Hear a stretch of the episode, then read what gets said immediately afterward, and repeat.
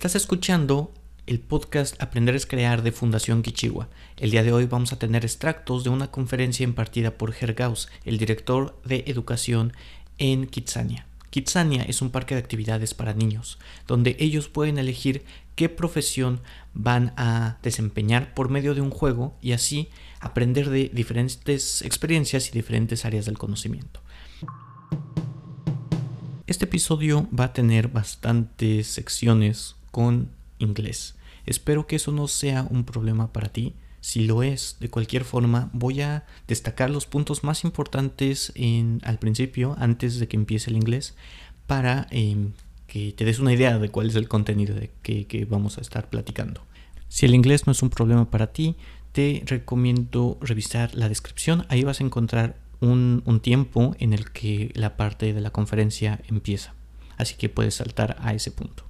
De cualquier forma, dentro de unas semanas voy a sacar un artículo con esta información em, un poco más desglosada. Así que puedes seguirnos para cuando esté listo yo voy a avisar por aquí. Bueno, empecemos.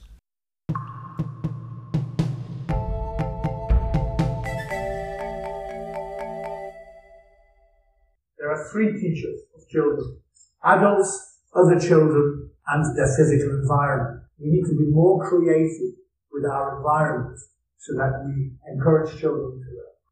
Durante esta conferencia, Gergaus nos dio bastantes buenas ideas. Una de ellas es la que acabas de escuchar, que existen tres maestros para, para los niños.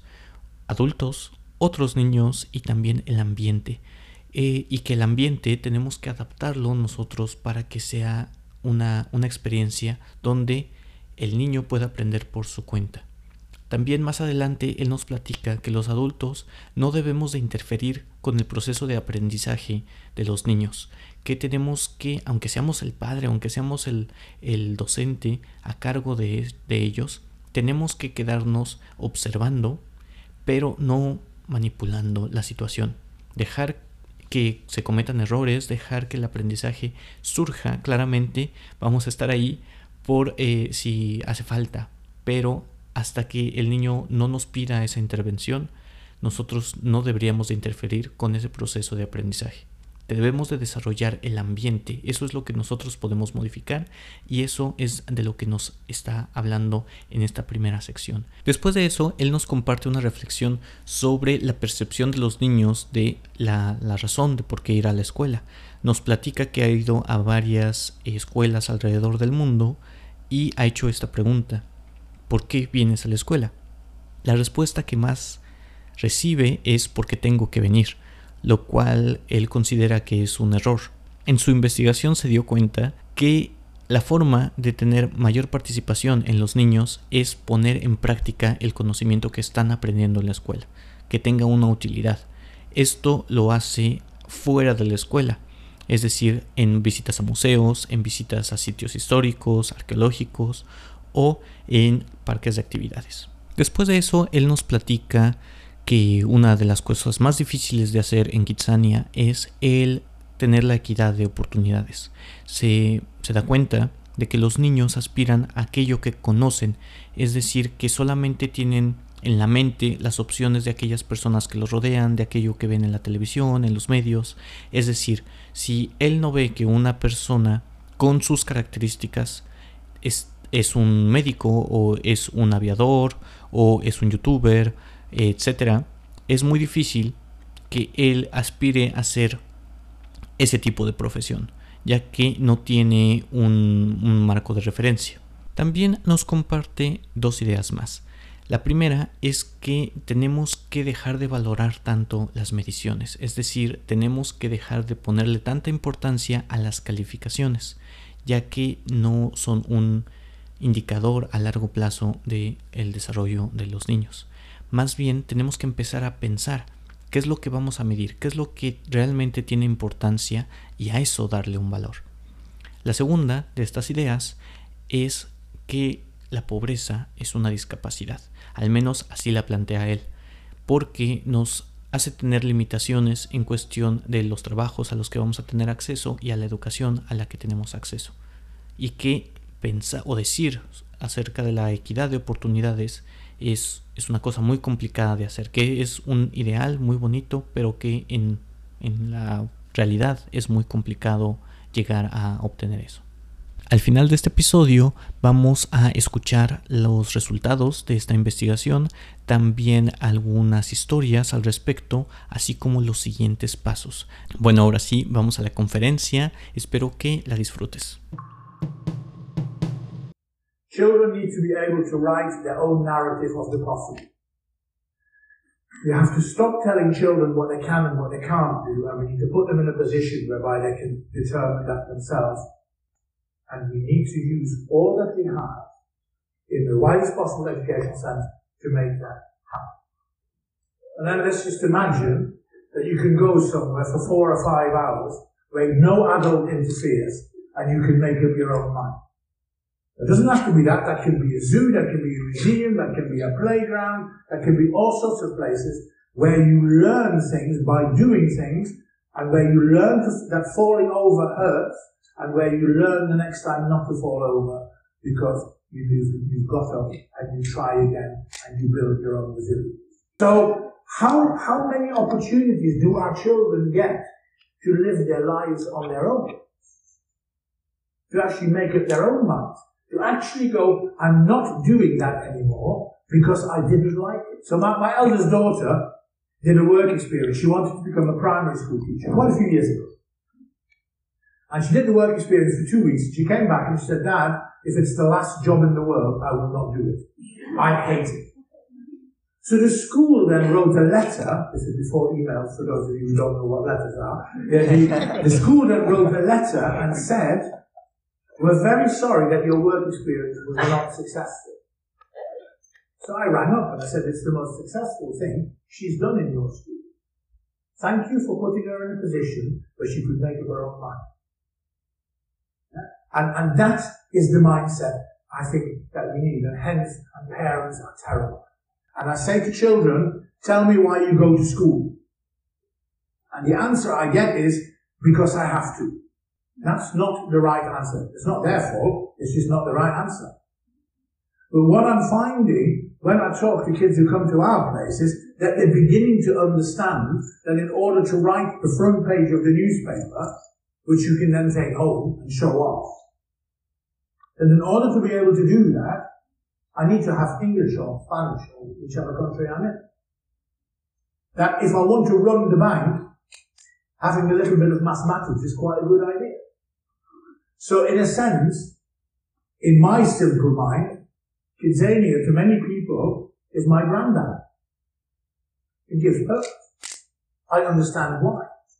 And some of the research, research shows that children engage with school more once they've been to after school hours activities. Not just hours, what schools need to do, they need to understand that the theory can be put into practice. And when those two are put together and children are enabled and empowered to make up their own minds and join the dots, education becomes better because we understand why we do things. And then the hardest thing we do, and the hardest thing we have to do at Kidzania is that everyone deserves a chance to walk with everyone else. Equal, equality of opportunity is a phrase that is easily used, very hard to achieve. And many disabilities are not visible. And I don't care what people say, when you are poor, when you are socially economic at the bottom of the ladder, you are disabled. You have enormous barriers. And it is our duty collectively to recognize that to stand in those children's shoes and to make that difference. The grown-ups are there to be seen and not heard, i.e., the grown-ups cannot interfere, the teachers cannot interfere, and the parents can't interfere. Parents are born with an interference gene. they will say things like, I've come to complain because my daughter worked in the supermarket and I don't want her to work in the supermarket. How old's your daughter? Say, four. Go and get a life, Mrs. Jones.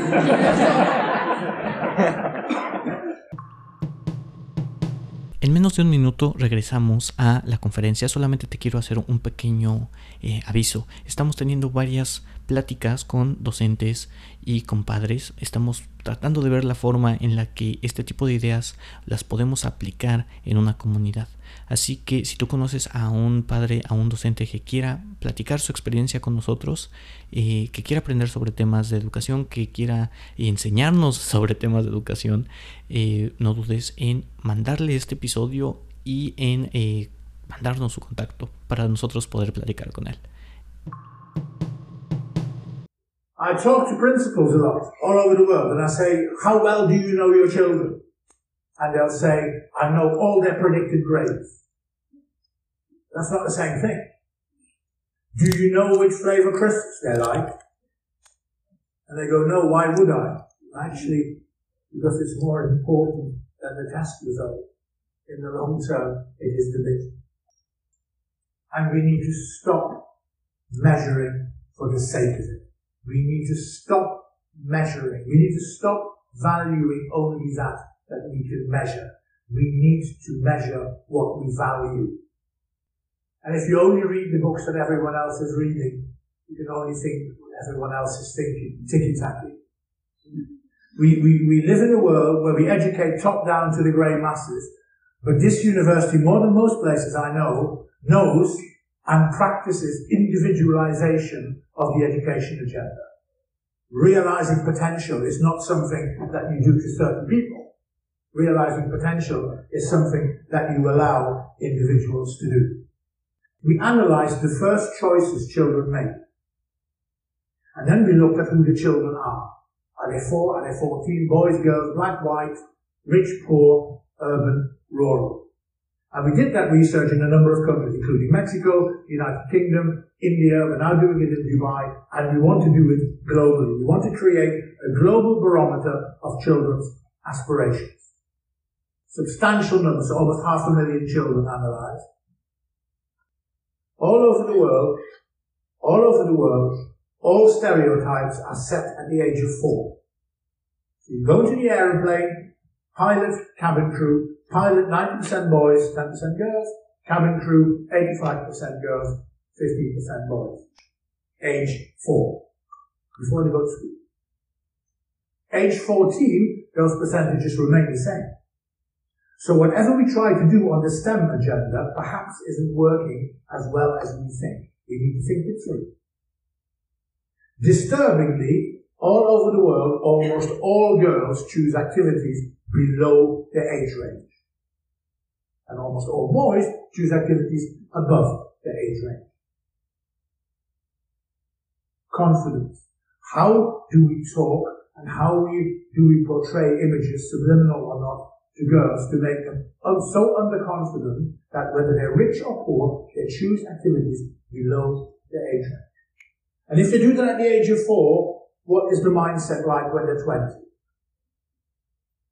Children can only aspire to what they know exists. So you choose according to your menu of experiences. If your menu of experiences is limited, you go like the children from our life school, which is the poor part of Sheffield, there no child will go into the aeroplane as a first choice.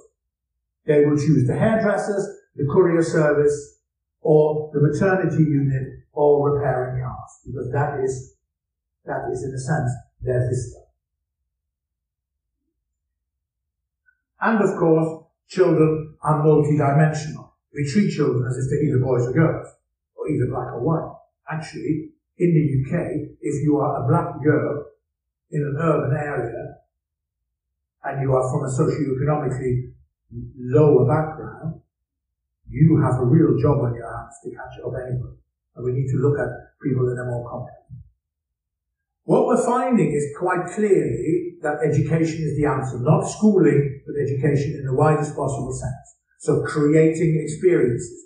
And the other question I've got is, if all the stereotypes are set at the age of four, why do we wait for another 10 years before we engage with children talking about what their futures might be? We need to collectively start to do that from the age of four. The sense of purpose and the sense of looking forward. And we need to utilize technology we need to welcome technology as the great leveler. It's a democratizing tool. Every child is everyone's responsibility because if at the age of four all the stereotypes are set, we can stop blaming the schools. It's not your fault. Yeah, everybody has contributed to the status quo, and everybody will have to contribute to making it better, including industry. They've got to stop complaining that the people haven't, the people they're getting haven't got the skills. They've got to come off the fence and help us make this happen. And the role we play equals the involvement we have. We need to move away in thinking around return on investment. We need to begin to think around return on involvement.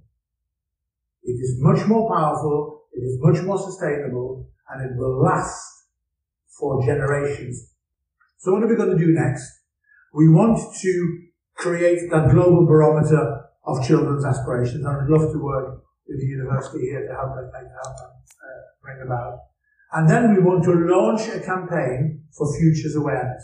Every primary school in the world should spend at least one week engaging their children, thinking and meeting the world of work. And the world of future work. The world of AI, the purpose behind education. And dream. I'm tired of people who keep telling us that technology and the internet are scary. The future is scary. It's not scary. It's brilliant. It's amazing the possibility. So we're going to create Xenia online. We're going to create books. We're going to do our own TED Talks. And we're even talking in Moscow about creating a learning city. How cool would it be if in Moscow we gave every child an electronic passport? And for every museum visit they made, or gallery visit, or Kidzania visit, or zoo visit, they collect points on their electronic passport. And by the age of 16, those points get converted into additional grades, the kind of core curriculum approach. That's the plan. Recognition of the other bits outside of schooling. That's my daughter. That week she wanted to become an astronaut. This week she wants to become a lawyer. I have no idea what she wants to do next week. I just want her to dream. And it is my job to put her in a position for her to find out how she might get there. Si llegaste hasta este punto es porque te gustó bastante el tema y que seguro ya nos estás siguiendo. Así que espero que hayas aprendido algo de estas palabras. Si es así, comparte este episodio en tu cuenta de Instagram, en tus Instagram Stories y etiquétanos arroba kichiwa con la frase, la palabra que más te quedó de este episodio. Espero que estés muy bien y nos vemos pronto. Recuerda que aprender es crear.